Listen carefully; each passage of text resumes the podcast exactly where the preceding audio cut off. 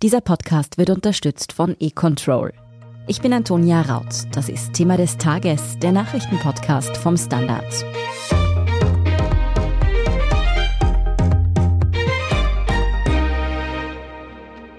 Bundespräsident Alexander van der Bellen hat heute Montag Kanzler Karl Nehammer und drei neue Minister von der ÖVP angelobt. Für Van der Bellen war es bereits eine Art Routinejob. Er machte das mit dem Angeloben bereits zum sechsten Mal innerhalb seiner Amtsperiode. Für die Angelobten selbst ist es der Start in eine sehr verantwortungsvolle Aufgabe. Doch sind es wirklich nur Sie, die mit dem heutigen Tag an eine neue Machtposition gekommen sind? Oder haben auch die Landeshauptleute nun wieder deutlich mehr zu sagen auf Bundesebene? Wie groß ist der Einfluss der alten ÖVP seit dem Abgang der türkisen Truppe um Sebastian Kurz? Das erklärt Rosa Winkler-Herr-Maden aus der Innenpolitikredaktion des Standard. Und ihr Kollege Sebastian Fellner erklärt, wie der neue Innenminister bereits an diesem Wochenende für den ersten Skandal sorgte und was das mit der Geschichte des Austrofaschismus und einer alten Presseaussendung zu tun hat. Rosa, Bundespräsident Alexander van der Bellen dürfte ja schon richtig Routine haben, ihm angeloben. Ist Karl Nehammer denn jetzt wirklich mal gekommen, um zu bleiben? Oder ist er wieder nur ein Statthalter, bis die ÖVP einen besseren gefunden hat oder überhaupt Neuwahlen ausgerufen werden? Der neue Bundeskanzler Karl Nehammer ist auf jeden Fall sehr stark in der ÖVP verankert, das kann man sagen. Er kommt ja noch dazu aus der mächtigen niederösterreichischen ÖVP, von der aus Landeshauptfrau Johanna Mikl-Leitner in den vergangenen Tagen sehr stark die Fäden gezogen hat. Sie hat da sehr stark ihren Einfluss in der Bundespolitik untermauert. Jetzt ist natürlich in Zeiten wie diesen sehr schwer zu sagen, wie lange Nehammer bleiben wird.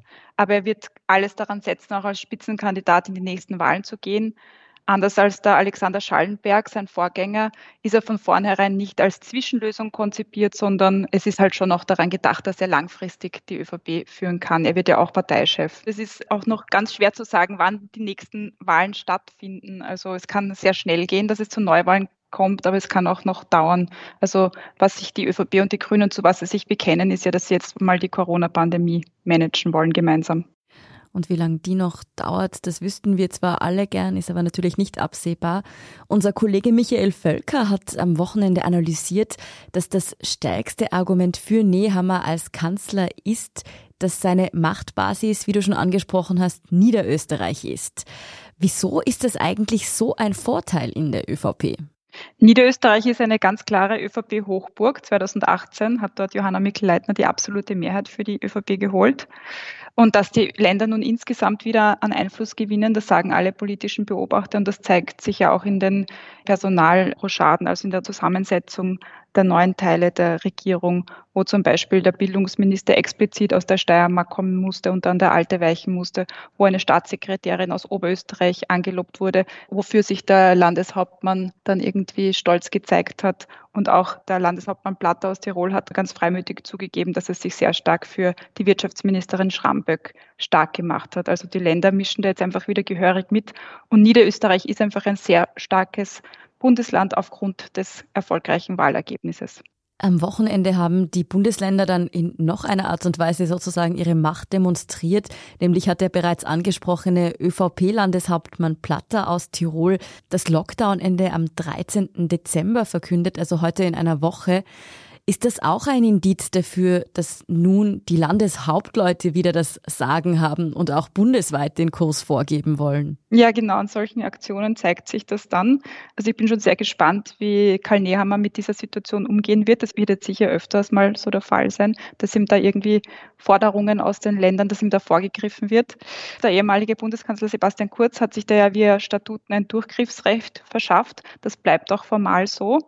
Die Frage ist, ob das real dann auch tatsächlich so bleiben wird, das bezweifle ich ein bisschen. Der Karl Nehammer wird sich mit den Ländern sicher viel mehr abstimmen müssen, als das zuletzt in den letzten Jahren der Fall war. Bleiben wir noch bei diesem aus Tirol angekündigten Lockdown-Ende.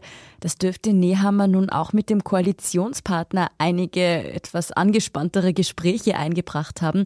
Die Grünen wollen ja noch den Mittwoch abwarten und erneute Expertengespräche, bevor da ein fixes Datum fürs Lockdown-Ende genannt wird. Geht da jetzt schon wieder das Hickhack innerhalb der Regierung los? Ja, die Grünen, die sind da auf der vorsichtigen Seite. Das ist auch aus dem Grund zu sehen, weil sie ja den Gesundheitsminister stellen und der ist insbesondere für die Krankenhäuser und für die Belegung der Intensivbetten verantwortlich. Also der muss einfach darauf achten, dass das nicht explodiert. Die ÖVP wiederum hat die Wirtschaftstreibenden im Nacken sitzen und die ganze Tourismuswirtschaft. Für die ist das natürlich eine entscheidende Zeit jetzt im Winter und die drängen sehr stark auf die Eröffnung. Da geht es um die Weihnachtseinkäufe genauso wie eben um die Hotellerie in den Skigebieten etc. Also es gibt da ganz unterschiedliche Interessen. Aber Grüne und ÖVP beteuern da gemeinsam weitermachen zu wollen. Karl Nehammer hat sich heute bei der Übergabe im Kanzleramt auch explizit für die gute Zusammenarbeit bei Werner Kogler bedankt. Es wäre jetzt mitten in der vierten Welle meiner Meinung nach auch unverantwortlich, alles platzen zu lassen. Und auch Alexander van der Bellen hat heute bei der Angelobung daran erinnert, was die wichtigste Aufgabe der Zeit einfach ist, die Bewältigung der Corona-Krise. Und ich denke, das ist schon allen bekannt, dass man da jetzt einfach konzentriert daran arbeiten muss und deswegen wird es auf weiteres schon noch ein Weiterwursteln geben und es werden halt Kompromisse zustande kommen müssen. Dass sich nun aber Teile der ÖVP schon wieder auf so fixe Zusagen wie am 13. wird aufgesperrt versteifen, werden da nicht die Fehler wiederholt, die beispielsweise Alexander Schallenberg gerade erst vor wenigen Wochen als noch Kanzler gemacht hat?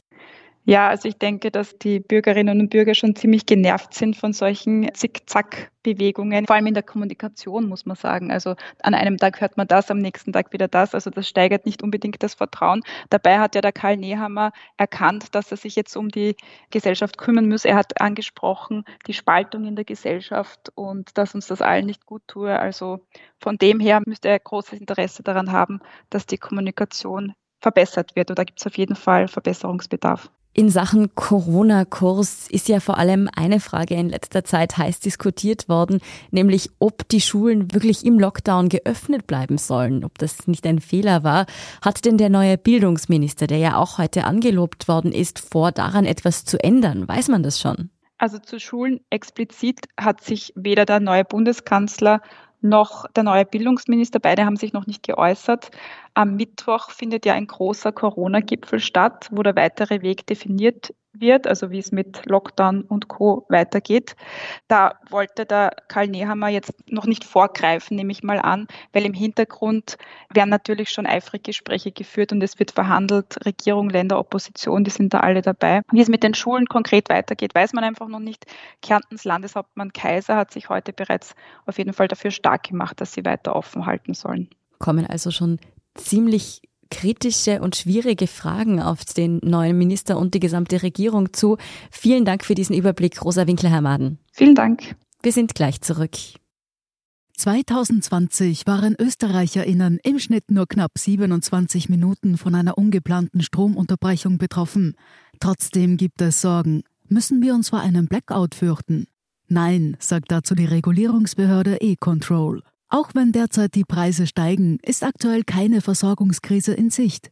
Die Umstellung des Energiesystems auf Erneuerbare ist natürlich eine gewaltige Herausforderung, die sich aber lohnt. Die sichere Versorgung steht dabei trotzdem immer an erster Stelle. Mehr Informationen dazu unter www.econtrol.at-sicherheit.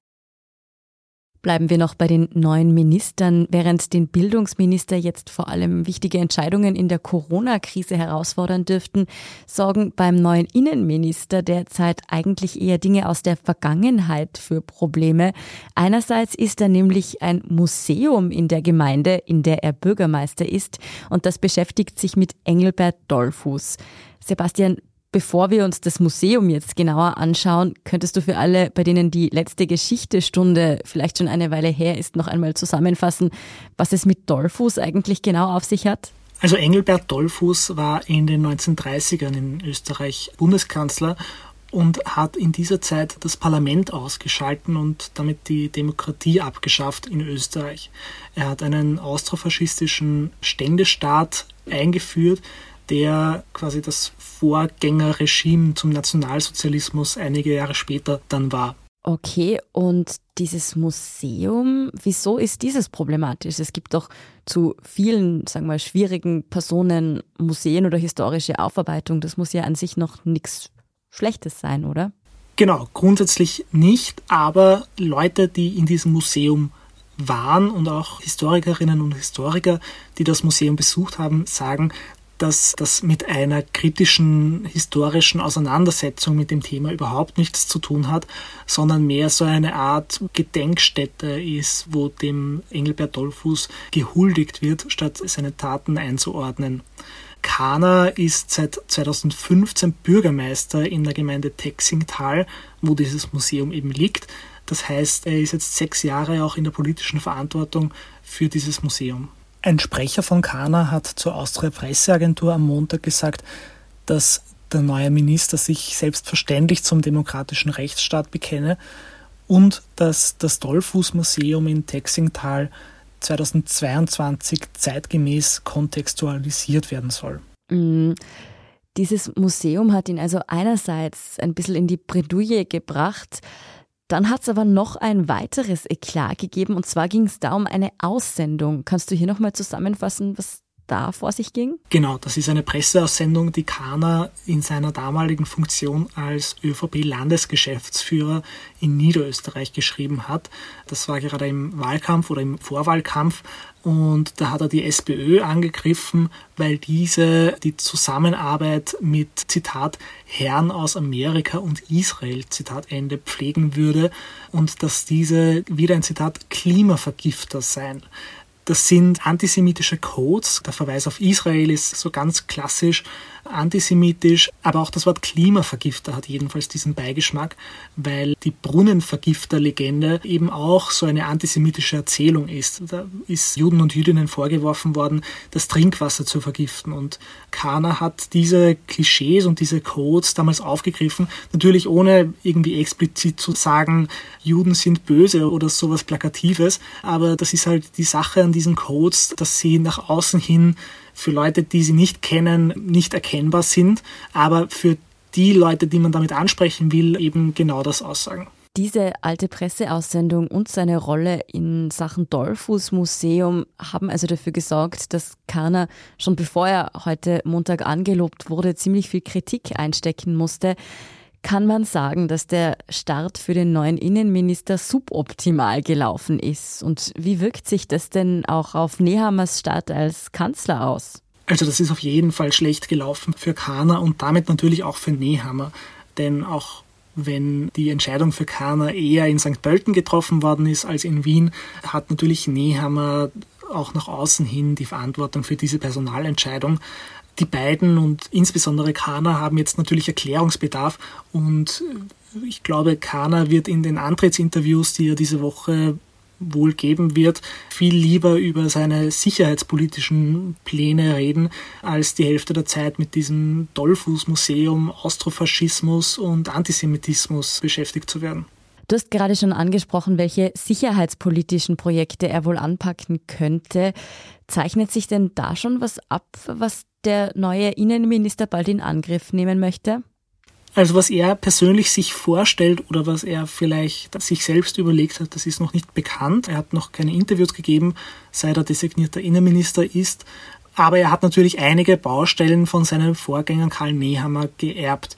Die wichtigste ist wohl der Verfassungsschutz. Der ist gerade umgebaut worden unter Nehammer in eine neue Organisation, nämlich vom Bundesamt für Verfassungsschutz und Terrorismusbekämpfung hin zu der neuen Direktion für Staatspolizei und Nachrichtendienste. Diese Änderung ist jetzt in Kraft, aber sie muss natürlich noch ein bisschen mit Leben gefüllt werden. Und damit ist es jetzt natürlich auch noch nicht getan. Der Verfassungsschutz in Österreich ist sehr ramponiert, muss man sagen. Das hat sich tragischerweise auch im Vorfeld des Terroranschlags vom 2. November gezeigt, wo in diesem Bereich sehr sehr stark versagt worden ist, einfach was in der Organisation vom Verfassungsschutz liegt. Und da hat Kana sicher noch einiges zu tun, um den Verfassungsschutz auf neue Beine zu stellen. Dazu kommt, dass die Bundesregierung gerade einen neuen Krisenmodus für die Republik quasi ausgearbeitet hat. Da geht es um Dinge wie eben die Corona-Krise, wenn sowas plötzlich ausbricht, wie reagiert die Regierung, wer sitzt da in welchem Krisenstab und welche Befugnisse haben die. Das klingt ein bisschen trocken, ist aber sehr wichtig in so kritischen Situationen wie eben einer Pandemie, bei einem Blackout oder einer großen Naturkatastrophe. Und das resultiert zu einem guten Teil auch bei Kana und auch da hat er noch einiges an Feinarbeit zu leisten. Vor allem spricht die Regierung gerade mit der Opposition, was dieses neue Gesetz angeht und versucht da eine möglichst breite Einigung zu bekommen. Und ein Thema, das natürlich immer im Hintergrund schwingt, ist das Thema Migration, das gerade für einen ÖVP-Innenminister enorm wichtig ist, um sich auch zu profilieren. Da ist jetzt gerade zumindest in Österreich kein akutes Thema, aber an den europäischen Außengrenzen kriselt es da schon gewaltig, wenn wir da an die Grenze zwischen Polen und Belarus schauen zum Beispiel. Das könnte tatsächlich in den nächsten Monaten oder Jahren noch akut werden. Also an Herausforderungen wird es dem neuen Innenminister auch abseits der Corona-Pandemie nicht mangeln. Vielen Dank für diesen Überblick, Sebastian Fellner. Danke. Wir sind gleich zurück. Sicher haben Sie es schon mitbekommen, die Energiepreise für Gas und Strom ziehen deutlich an. Kurz vor dem Winter keine besonders guten Nachrichten, aber Verbraucherinnen und Verbraucher haben Möglichkeiten. Die Regulierungsbehörde E-Control rät, zunächst einmal zu schauen, was man für ein Strom- oder Gasprodukt hat. Läuft noch eine Preisgarantie, kann man vorerst entspannt sein. Und sonst lohnt sich auf jeden Fall ein Blick auf den Tarifkalkulator. Auf Tarifkalkulator.at gibt es Österreichs einzigen, unabhängigen und vollständigen Vergleich aller Strom- und Gasangebote. Und hier ist, was Sie heute sonst noch wissen müssen. Erstens, rund zehn Monate nach dem Militärputsch in Myanmar ist die damals gestürzte de facto Regierungschefin Aung San Suu Kyi zu vier Jahren Haft verurteilt worden. Das Gericht habe die 76-Jährige in seinem ersten Urteil wegen Anstiftung zum Widerstand sowie wegen Verstößen gegen Corona-Auflagen für schuldig befunden, berichtete ein Prozessbeobachter am Montag.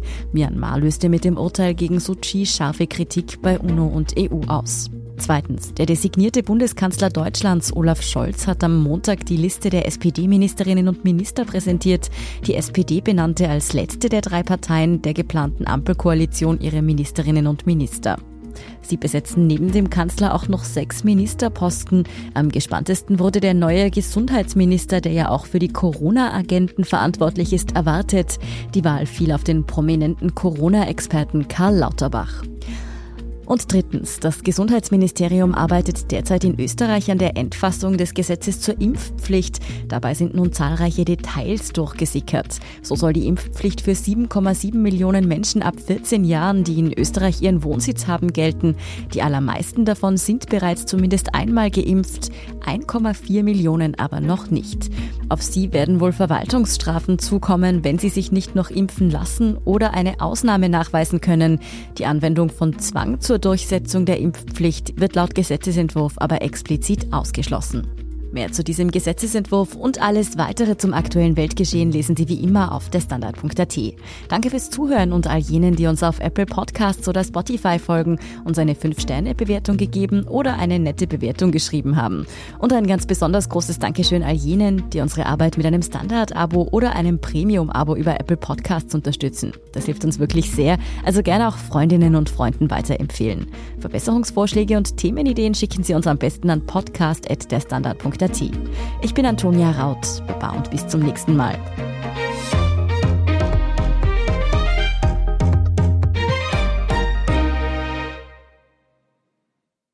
(2020) waren ÖsterreicherInnen im Schnitt nur knapp 27 Minuten von einer ungeplanten Stromunterbrechung betroffen. Trotzdem gibt es Sorgen. Müssen wir uns vor einem Blackout fürchten? Nein, sagt dazu die Regulierungsbehörde E-Control. Auch wenn derzeit die Preise steigen, ist aktuell keine Versorgungskrise in Sicht. Die Umstellung des Energiesystems auf Erneuerbare ist natürlich eine gewaltige Herausforderung, die sich aber lohnt. Die sichere Versorgung steht dabei trotzdem immer an erster Stelle. Mehr Informationen dazu unter www.econtrol.at-sicherheit.